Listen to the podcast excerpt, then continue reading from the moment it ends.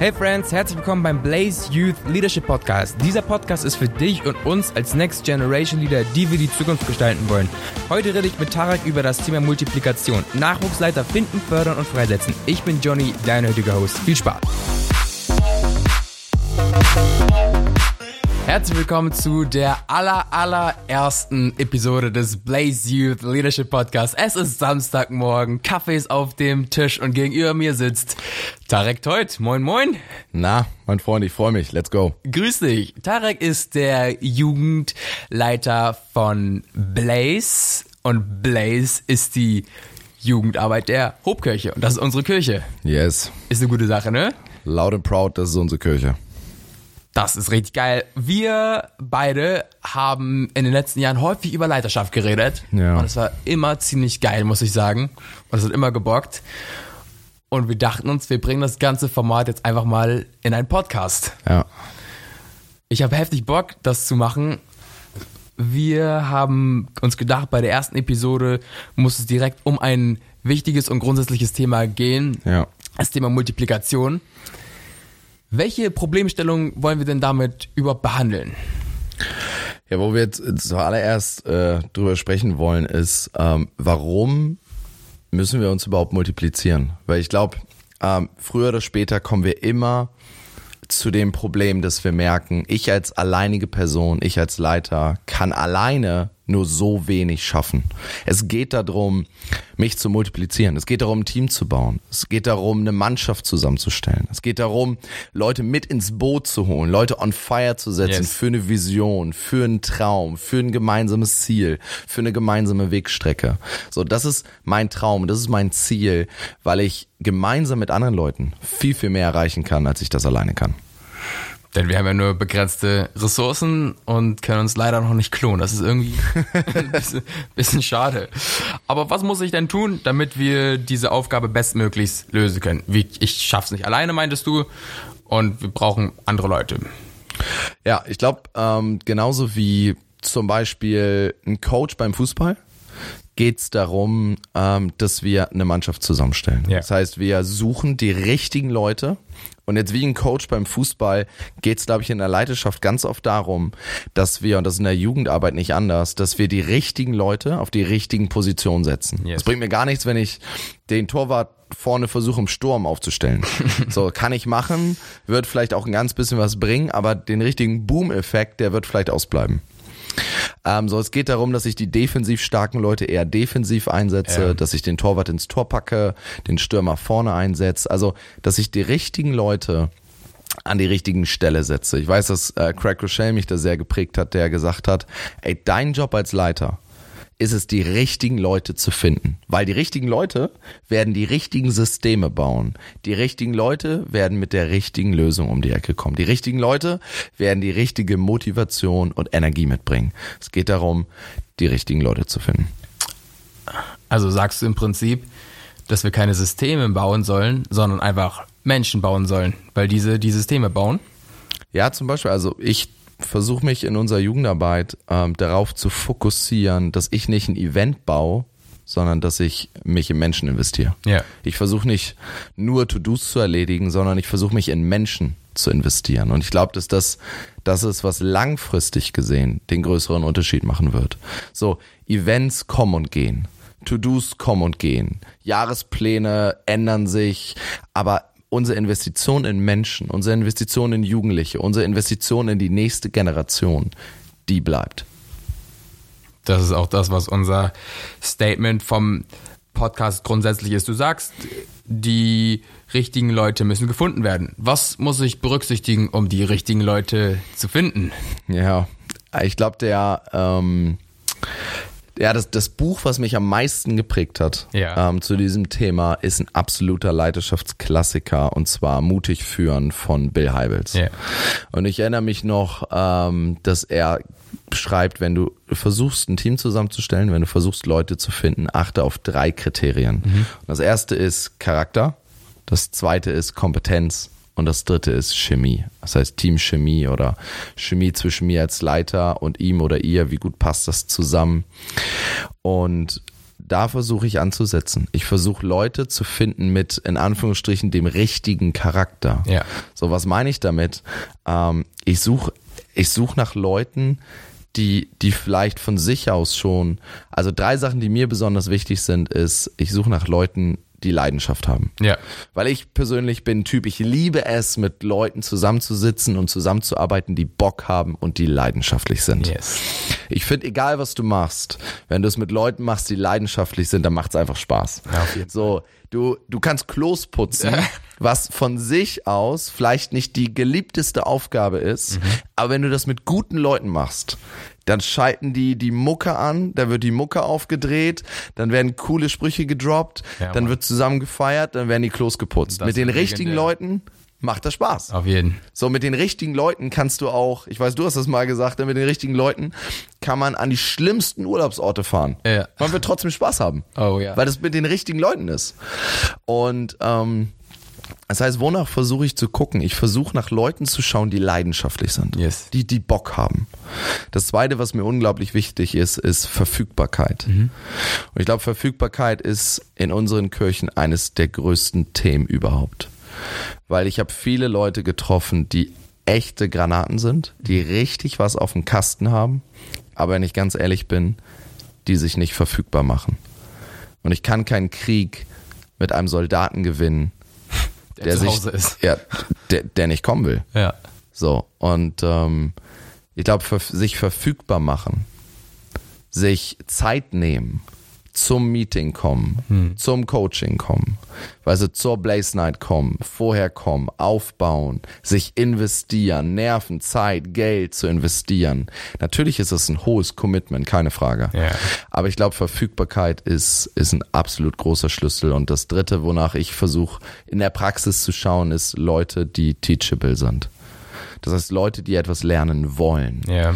Weißt du, ich, ich liebe es, mit Leuten umgeben zu sein, die die Lust haben zu wachsen, die, die, die Bock haben zu wachsen. Und ähm, niemand hat Lust, Leuten etwas beizubringen, die gar nicht lernen wollen. Und an diesem Punkt ähm, ist mir unser Senior Pastor Andy eines der größten Vorbilder überhaupt. So, unser Hauptpastor geht auf die 60 zu Ja. und mit jeder Pore seines Seins strahlt er aus, ähm, ich werde nicht aufhören zu lernen. So, So, bis vor kurzem ist hier regelmäßig äh, ein Englischlehrer in die Büros getickert, weil Andi gesagt hat, ich will besser Englisch lernen. So, er konnte schon Englisch, aber er wollte es besser lernen, weil wir als Gemeinde zunehmend internationaler werden. Und weil dann haben manche 20-Jährige, manche 15-Jährige, manche 25-Jährige, wie auch immer, laufen mit einem Mindset rum von wegen, ich brauche nichts mehr lernen. Oder ich bin schon fast fertig. Oder ich kann das. Oder und ich glaube, da ist so eine, eine gesunde Demut, ähm, ist da das Richtige. Zu sagen, ey, ich möchte lernen. Und da ist mir, wie gesagt, unser Senior Pastor und mein persönlicher Leiter, mein Pastor Andi, ist mir dann ein super großes Ehrenmann, Vorbild, ähm, zu sagen, ich höre nicht auf zu lernen. Und genauso wie Andi will ich unterwegs sein. Ich will, ich will nicht aufhören zu lernen. So, bis ich diese Erde verlasse, will ich nicht aufhören zu lernen. Und damit auch besser zu werden. Ja, voll. Weil ich, ich glaube nicht, dass ich fertig bin. Also warum auch? Ich glaube nicht, dass ich in 10, 15, 20, 30 Jahren fertig bin. Ich glaube, es gibt noch viel zu lernen. Ja. Ich habe mal einen Spruch gehört, to, to get greater, you have to look to the greatest. Muss sich immer an den Besten orientieren. Und, und es gibt immer irgendwen, der besser ist. Ja. Also das auf jeden Fall. Das ist auch ein Demutspunkt, was glaube ich auch ein wichtiger, was auch eine wichtige Charaktereigenschaft ist bei Leuten, nach denen wir suchen. Ich finde gerade die, das zweite, was du gesagt hast, und das dritte, also Verfügbarkeit und teachable, also lehrbar auf Deutsch, sind Entscheidungen, die getroffen werden müssen. Also es ist eine Entscheidung, Ja. wie du deinen Charakter, wie du deinen Charakter formst. Und zu dem lehrbar, Henry Ford sagte einst, du bist alt, wenn du aufhörst zu lernen. Ja, voll. Egal, Also, ob du 20 oder 80 bist, ne? ja. Komplett. Und deshalb ist das sowas, so, so, so ein Basic-Ding, dass man da, dass man da immer weitergehen muss. Warum ist Kompetenz und Chemie nicht ganz so wichtig wie Charakter? Ich glaube, den Charakter kannst du kaum verändern. Also ich, ich glaube, wenn wir mal ehrlich sind, ähm, die Leute, mit denen wir arbeiten, die Leute, mit denen wir unterwegs sind, sind keine Kinder mehr. Ja. So Kinder, die zwei, drei, vier Jahre alt sind, die stecken mitten in dem Prozess ihrer Persönlichkeitsentwicklung. Aber Leute, mit denen wir arbeiten, sind in ihrer Persönlichkeitsentwicklung, in ihrem Charakter fertig oder so gut wie fertig. Und Gott kann einen Charakter und eine Geschichte komplett umschreiben, Come on. aber wir nicht. Yes. Und ich glaube, das ist, also das ist der Punkt, warum ähm, Bill Hybels sagt Character First und wo ich absolut mitgehe. Es, ich kann jedem alles beibringen. Was ich nicht kann, ist Menschen in ihrem Charakter verändern. Ja. Und ähm, danach Soft Skills zu suchen, die mir wichtig sind, ähm, das ist etwas, was ich kann. So, ich kann jedem beibringen, äh, einen Reifenwechsel beim Auto durchzuführen. Yes. Das, das kann jeder oder jeder lernen. Vielleicht nicht jeder schnell genug, aber jeder kann es lernen. Nicht jeder wird es am Ende gleich gut können. Aber den Charakter einer Person, den kann ich nicht von heute auf morgen verändern. Klar, wir können gemeinsam an Dingen arbeiten, wir können vielleicht auch an Defiziten arbeiten, wir können an Stellschrauben drehen, aber den Charakter einer Person im Kern zu verändern, also eine Person im Kern zu verändern, Ja. das kann ich nicht. Ich finde, damit zeigt sich auch, Hard Work beats Talent. Was du meinst, Verfügbarkeit Komplett. schlägt den Faktor, dass jemand theoretisch sogar mehr kann. Auf jeden Fall. Da schlägt Kompetenz. Voll. Und ich finde, das sehen wir im Profisport. Auch bei uns im Fußball in der Bundesliga sehen wir das wöchentlich. Ja. So, ich glaube, dass viele, oder also nehmen wir mal Jürgen Klopp zum Beispiel. Jürgen Klopp hat mega viel Leidenschaft, Ja. macht sich verfügbar und ist, glaube ich, teachable. So, ich kenne ihn natürlich nicht persönlich, aber ähm, ich glaube erst, ich glaube nicht, dass er der beste Trainer ist. Das glaube ich nicht. Oha. Also für mich ist er der beste Trainer, aber ich glaube nicht, dass er fachlich der beste Trainer ist. Okay, krass. Also genau das. Ich glaube nicht, dass er von der Kompetenzschiene der beste Trainer ist. Ähm, ich glaube aber, dass er so ein herausragender Trainer ist, weil er, weil genau das da stattfindet. Weil er so viel Leidenschaft hat, hört er nicht auf zu arbeiten. Hard work beats talent. Ja, der hört nie auf. Und da fällt mir auch, wo wir auf der Schiene sind, Cristiano Ronaldo ein, Ja, der mit 35 athletisch einen Körper wie ein 20-Jähriger hat, weil er einfach nicht aufhört und immer weitergeht. ja. Ja, ich erinnere mich an ein Interview, wo ähm, die Mitspieler mal über Cristiano Ronaldo sagten, ähm, er ist meistens der Erste auf dem Trainingsplatz Ja. und der Letzte, der geht. Er ist verfügbar. Und wenn wir mal ehrlich sind, er hätte es gar nicht nötig eigentlich. Ja. Er hat alles gewonnen. Er ist der beste Spieler. Jedes Teams, wo er auftaucht, ist er der beste Spieler. Ja. Seit Jahren, seit über einem Jahrzehnt. Und trotzdem ist er der Erste auf dem Trainingsplatz und der Letzte, der wieder geht. Das ist total beeindruckend. Voll. Und solche Leute suchen wir. Das sind Leute mit Potenzial. Und die Frage ist, warum sind solche Leute so schwierig zu finden mit einem guten Charakter und mit Potenzial?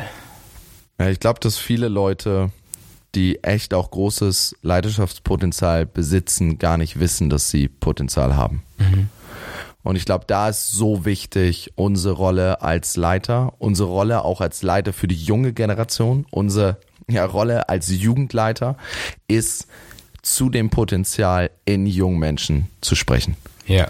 So, ich glaube, das ist unser Job, dass wir hingehen und sagen, ich sehe etwas in dir, was du vielleicht noch nicht siehst. Yes. So, ich glaube an dich, auch wenn du das vielleicht nicht tust.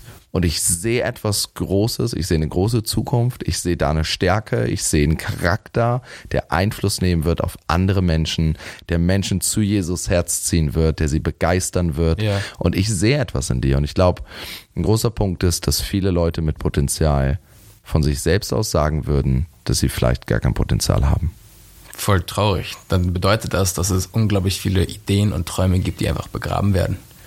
Ja, ich glaube schon. Und ich glaube, deswegen ist unsere Leiterrolle so wichtig. Dann ist das quasi unsere Kernaufgabe, diese, okay, ich übertreibe es jetzt, aber mir fällt kein anderes Beispiel ein, Friedhof der aus abgestorbenen Gräber, Träume aufzudecken und aufzugraben. Ja, ich, ich glaube, ich bin davon überzeugt, dass es unser Job ist, Dinge zu sehen, die andere Leute nicht sehen, Die aber da sind. die definitiv da sind. Weil ich glaube, dass jeder Mensch, der auf dieser Erde ist, Ja. nicht umsonst da ist. Ich hab, ich hab, oha. Oha, oha. Ich, wie soll ich das beschreiben? Innovation. Innovation ist sehen, was jeder sieht, aber nicht denken, was jeder denkt, sondern etwas anderes da reindenken. Und das Gleiche kann man auf Menschen sehen, Ja. überziehen. Ja. Heftig. Ah, kommt nicht von mir, kommt von Greg Rochelle. Schade. Kannst nichts machen. Oh. Okay. Meinst du, es gibt einen Unterschied zwischen extrovertiert und introvertierten Leuten mit Potenzial? Wie sollte man dem begegnen?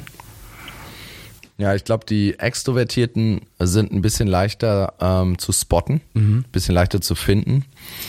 Ähm, ein Extrovertierter mit Leitungspotenzial ähm, ist zum Beispiel jemand, wenn du eine Clique hast, in der Jugend passiert das ständig. Du hast eine Clique und es gibt zum Beispiel ein oder zwei Wortführer oder Wortführerinnen. Das heißt, wenn er oder sie sagt, wir gehen zu McDonalds, geht die ganze Clique zu McDonalds. Yes. So etwas ist ein bisschen einfacher zu finden oder ja, es ist leichter zu sehen. Ja. Ähm, und ich glaube, was ein bisschen schwieriger ist, sind die Introvertierten. Und ich möchte hier ganz deutlich sagen, ich glaube, dass Introvertierte, also Leute, die nicht direkt auffallen, durch Ja. laut sein, durch Ansagen machen, durch eine Gruppe führen, ähm, genauso viel und manchmal sogar noch viel mehr Leidenschaftspotenzial haben, Yes. als vielleicht die Leute, die am meisten schreien. So meine bescheidene Erfahrung, also von meiner bescheidenen Erfahrung würde ich sogar sagen, dass Leute, die von sich und ihrem Potenzial überzeugt sind, kritisch sind. Uh.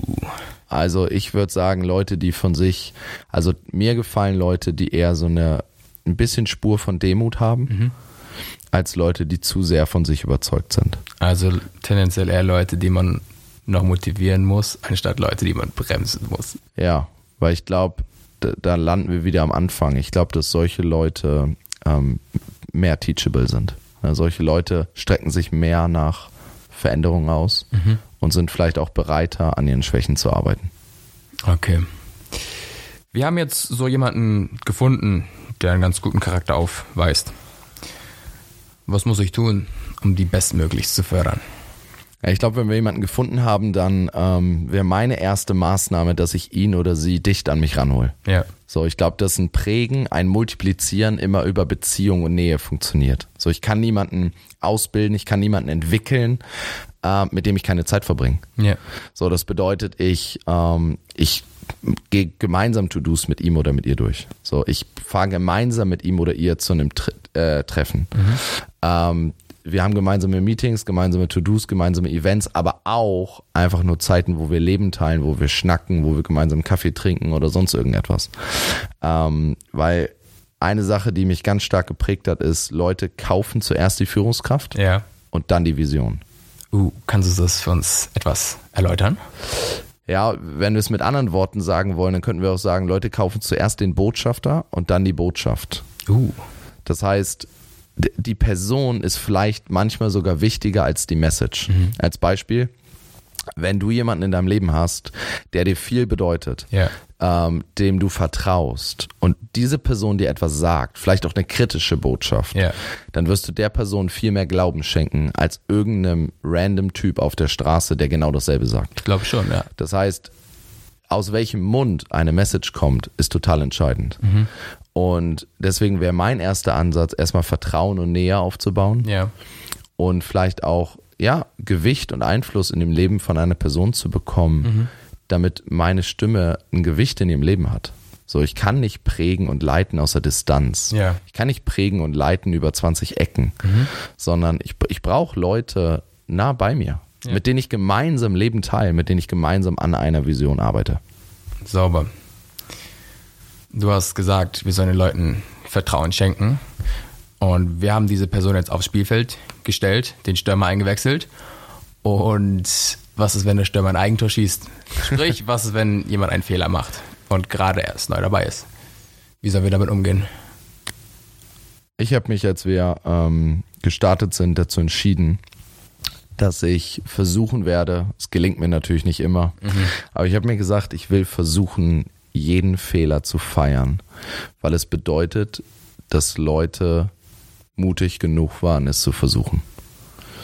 Ich glaube, der einfachste Weg, um herauszufinden, ob wir jemandem vertrauen können, ist ihm zu vertrauen. Oh. So, das ist auch was, was ich von unserem ähm, Senior Pastor Andy gelernt habe. Ähm, mein Vertrauen schenke ich dir, aber mein Misstrauen kannst du dir verdienen. Oha. Das heißt, meine Leute, unsere Jugendlichen, unsere jungen Leute, die sollen von mir ein Vorschussvertrauen bekommen. Und ich möchte zuallererst an sie glauben, an ihr Potenzial glauben, an das glauben, was Gott in sie hineingelegt hat. Ich möchte auch an ihre Motive glauben. Ja. Und mein Misstrauen kann man sich verdienen. Aber ich komme zuerst von dem Standpunkt, dass ich sage, ich vertraue dir und ich glaube an dich. Das ist eine mega große Herausforderung, aber ich glaube, dass da viel Frucht mit beihängt, wenn man das durchzieht. Das ist dann auch schon das Ende unseres ersten Podcasts. Ging voll schnell, voll Ja. geil. Ich möchte, möchte es am Ende nochmal kurz zusammenfassen. Wir haben die Herausforderung, dass wir alle Ideen, die wir haben, nicht alleine schaffen. Deshalb brauchen wir Leute, mit denen wir das gemeinsam machen. Wir müssen diese Mitstreiter finden und bei der Suche sollten wir auf Charakter first achten und danach kommen die Faktoren Kompetenz und Chemie. Und nachdem wir diese Leute gefunden haben, ist es wichtig, diese schnell aufs Spielfeld zu stellen, denn dort lernt man am besten. Genau. Und ich glaube, wenn wir das dann noch mit einer guten Feedback-Kultur begleiten, wenn wir das ähm, mit Coaching begleiten, dann haben wir richtig gewonnen. Let's go. Und Feedback und Coaching wird an anderer Stelle nochmal expliziter erwähnt. Das will ich an dieser Stelle gesagt haben. Wir sehen uns nächste Woche wieder beim nächsten Monat wieder beim Blaze Youth Leadership Podcast. In diesem Sinne, Peace. Vielen Dank fürs Zuhören beim Blaze Youth Leadership Podcast. Vergiss niemals, was wir für uns selbst tun, stimmt mit uns. Was wir für andere tun, lebt weiter. Noch einmal danke fürs Einschalten und bis zum nächsten Mal. Peace.